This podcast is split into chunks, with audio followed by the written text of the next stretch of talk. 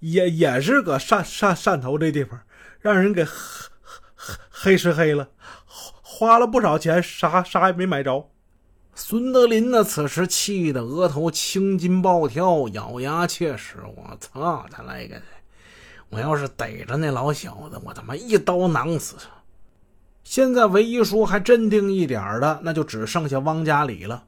他想了想：“大哥，嗯，一万两千块，这些钱呢，说多也不多，量他不至于因为就这么个数目就离开汕头吧。”汕头这地方也不大啊，咱们再找找啊！我就不信他还能飞到天上去啊！三个人瞪大六只眼睛，在汕头市的商店、酒店、娱乐场所开始寻觅起来了。走在马路上，三个人也是左顾右盼，希望能够在潮水般的人群之中把那个熟悉的身影给认出来。嘿！真是功夫不负苦心人呢！终于在第三天，他们把那人给找着了。毕竟是客居他乡，他们几个不敢动粗。这要是在沈阳，那上去一板砖就糊脑袋上了。对这样的人，我还跟你客气啥呀？但是在汕头，他们不敢。加之呢，对买枪还抱着一线希望。三个人呢，装作没事人似的，将汕头的朋友，哎。给拽到一个比较僻静的场所，孙德林呢，气得已经说不出来话了。这时候，汪家里他开的口：“哎，老兄啊，那个玩意儿，嗯，他拿左手比划着，怎么样了？嗯，怎么玩消失呢？这两天，那汕头人呢，眨了眨眼睛，一脸茫然。你说的是是什么玩意嘞？忘了。”那我得提醒提醒你啊，我们给你一万二呢，这事儿你忘了？啊啊啊！那个钱啦，那里的意思是？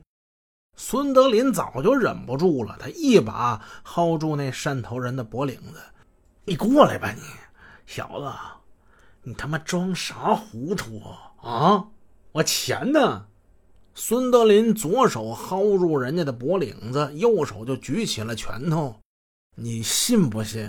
我这一拳下去，把你鼻子给你打塌！你信不信？孙德林一米八多的大个头，比那汕头人呢得高出来一头。那拳头一攥，跟个皮锤似的。汕头人当时就害了怕了。汪家里赶紧把孙德林给拦开，把他推到一边，耐着性子的跟那汕头朋友说：“哎呀，老兄啊，咱们不是说好了吗？”那钱你得给我买枪啊！这事儿你到底办的怎么样了？你得给我们个回话啊！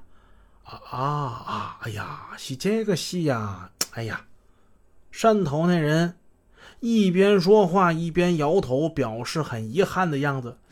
这个事情呢没有办成，你们知知道的啊？你们想做这个事情是违法的事情啊，搞不好会坐牢的。我看呐，这个事情。你们还是算了，不要搞了。三个人面面相觑，这是被忽悠了。千里迢迢从沈阳来到汕头被忽悠啊！妈的，那你他妈在沈阳的时候怎么说什么都有呢？枪也有啊，冲锋枪也有啊，好弄啊！我们是信了你的话，这才驱车千里之外来到这儿，钱也给你了。现在。你来一个轻飘飘，说一句算了，这不是耍人吗？这不是，没有一个心里好受的。孙德林呢，这时候举起拳头，他又要发作，还是被汪家里给制止了。